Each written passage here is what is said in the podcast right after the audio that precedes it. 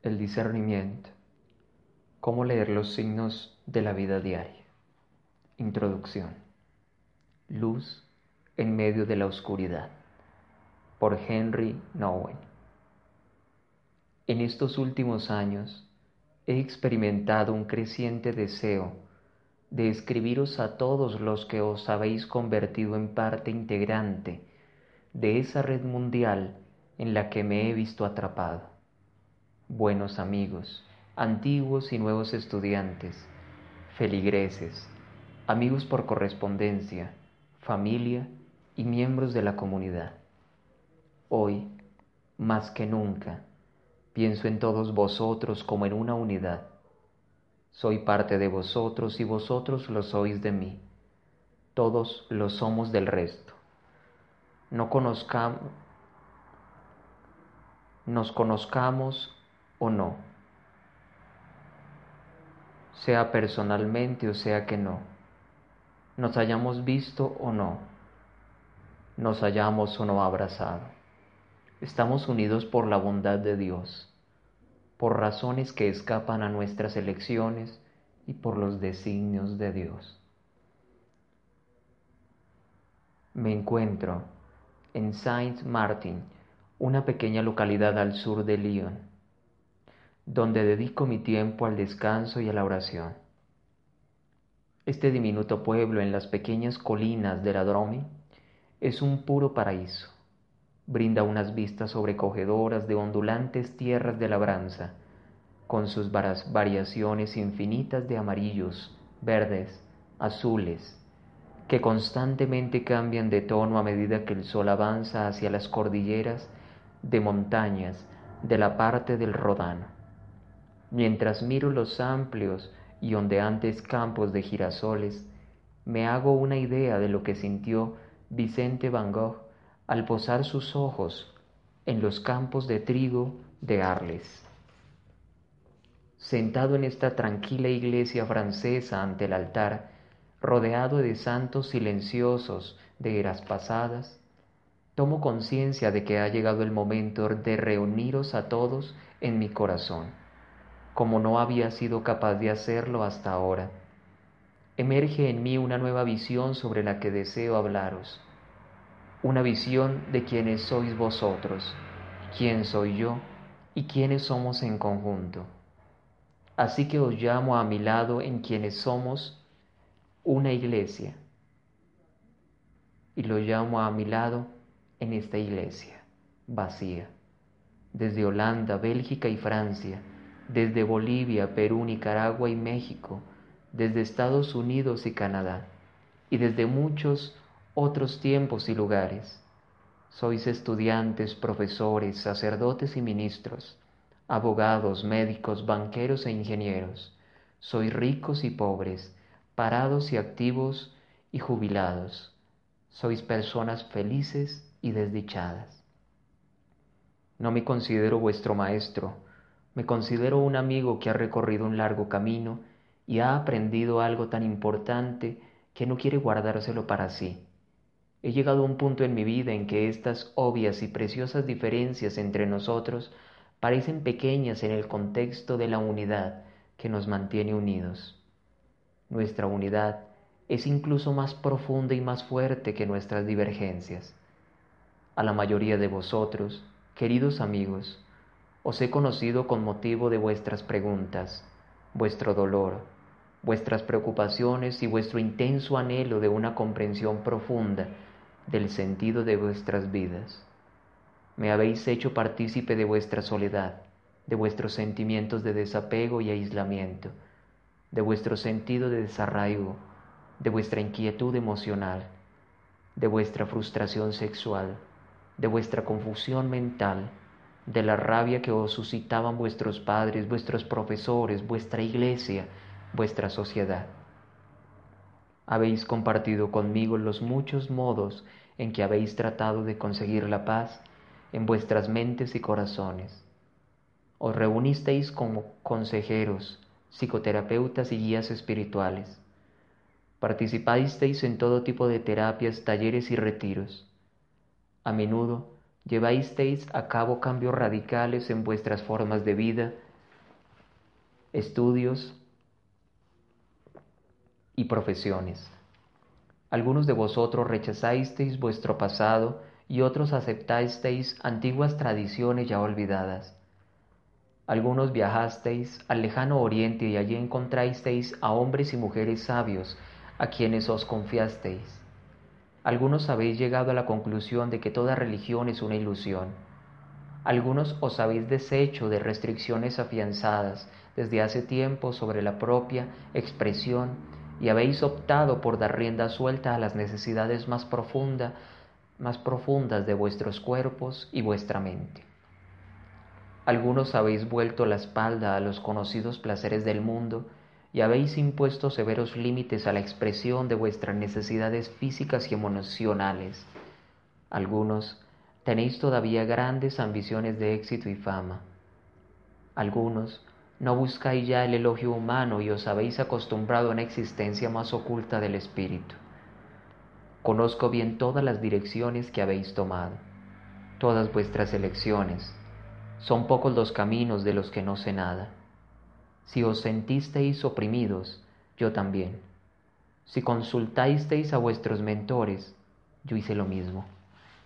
Como vosotros, me he emocionado ante nuevos libros y nuevas teorías. He puesto mi esperanza en un nuevo movimiento psicológico o espiritual.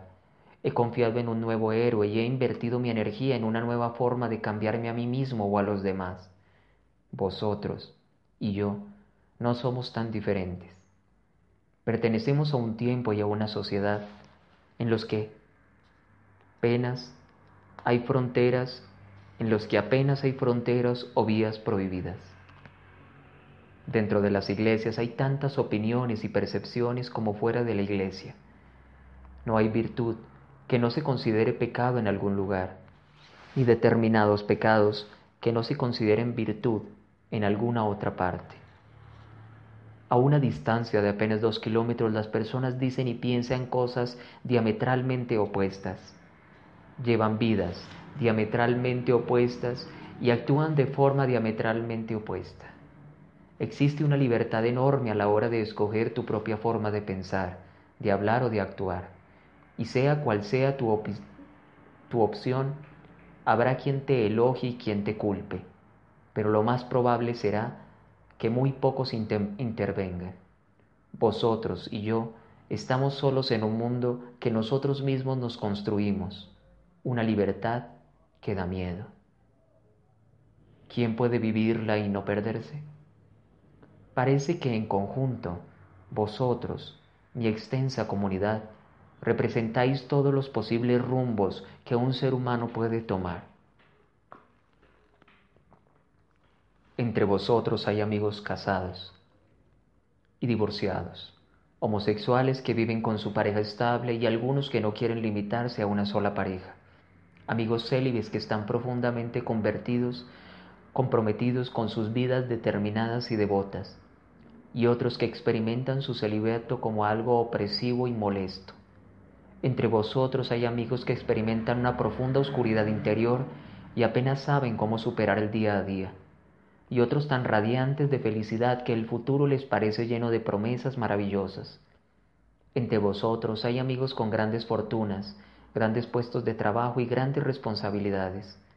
Pero también hay amigos que tienen dificultades para sobrevivir, que se preguntan qué hacer con su tiempo y que tienen muy poco de lo que estar sentirse orgullosos. Quien quiera que seáis o donde quiera que estéis, cuando os veo ante mí al orar, me siento muy cerca de vosotros, no de una forma sentimental, sino como un hombre que ha vivido nuestras, vuestras vidas interiormente y conoce el dolor y el júbilo que albergan vuestros corazones. Cuando dejo que mis ojos miren en el fondo de mi corazón y del vuestro, cada vez soy más consciente de lo perdidos que estamos. Los que somos ricos y hemos vivido el éxito no estamos menos perdidos que los que somos pobres y concebimos la vida como un fracaso. Los que gozamos de buena salud y somos fuertes no estamos menos perdidos que los frágiles y débiles. Los que somos sacerdotes y ministros no estamos menos perdidos que los abogados, médicos o empresarios. Los que estamos activos en la iglesia y en la sociedad, y en la sociedad no estamos menos perdidos que los que nos hemos resignado a esperar con pasividad el fin de nuestros días, los que nos emocionamos ante nuevos proyectos o rebosamos energía para producir numerosos cambios, no estamos menos perdidos que los que nos hemos vuelto escépticos o cínicos ante la posibilidad de un mundo mejor. Si prescindimos del amor de Dios en nuestras vidas, somos personas perdidas en el mar sin anclas. Estamos solos y sin muros de apoyo, sin un suelo sobre el que caminar, sin un techo que nos proteja, sin una mano que nos guíe, sin unos ojos que nos miren con amor, sin un compañero que nos muestre el camino. Queridos amigos, debemos conocer la oscuridad para poder buscar la luz. Primero tenemos que descubrir la pérdida, si pretendemos encontrarle significado, propósito y sentido a la vida.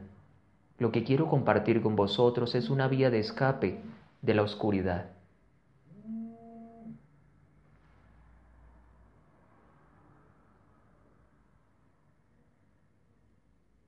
Una vía para hallar la luz. El camino del discernimiento empieza por la oración Orar significa rasgar el velo de la existencia y dejarte guiar por la visión que se ha vuelto real para ti, como quiera que llames esta visión, la realidad invisible, el numen, el poder superior, el espíritu, el Cristo. Muchas personas tienen diferentes nombres para nombrar, pero en lo íntimo hay una sola persona. Nuestras oraciones no se dirigen a nosotros mismos, sino a otro, que quiere que miremos hacia Él, que anhela hacerse presente y que es capaz de guiarnos. Quien ora a Dios perfora la oscuridad y siente la fuente de todo su ser. Este es un libro sobre el discernimiento espiritual. Comienza con el contexto para el discernimiento en soledad y en comunidad, y la práctica de lo que en la Biblia se define como la capacidad de distinguir entre el espíritu de la verdad y el espíritu de la mentira, acogiendo la oscuridad en soledad y en comunidad. Finalmente encontramos la luz. La guía divina puede encontrarse en los libros que leemos, en la naturaleza de la que disfrutamos, en las personas que conocemos y en los acontecimientos que vivimos podemos descubrir quiénes somos realmente y podemos determinar cuándo actuar, cuánto esperar y cuándo dejarnos guiar. El discernimiento espiritual es una antigua práctica cristiana con muchas fuentes de sabiduría de las que beber. Estos son los temas y capítulos que quiero compartir con vosotros en las siguientes páginas. Espero y pido que os toméis un tiempo para escucharlos vuestro amigo en la vida y en la muerte, Henry. Bendigamos al Señor, demos gracias a Dios. Señor, abre nuestro entendimiento, dirige nuestros pensamientos. Permítenos acercarnos a aquella oscuridad que tanto ocultamos aquello que somos. Y desde allí permítenos arrojarnos a la realidad.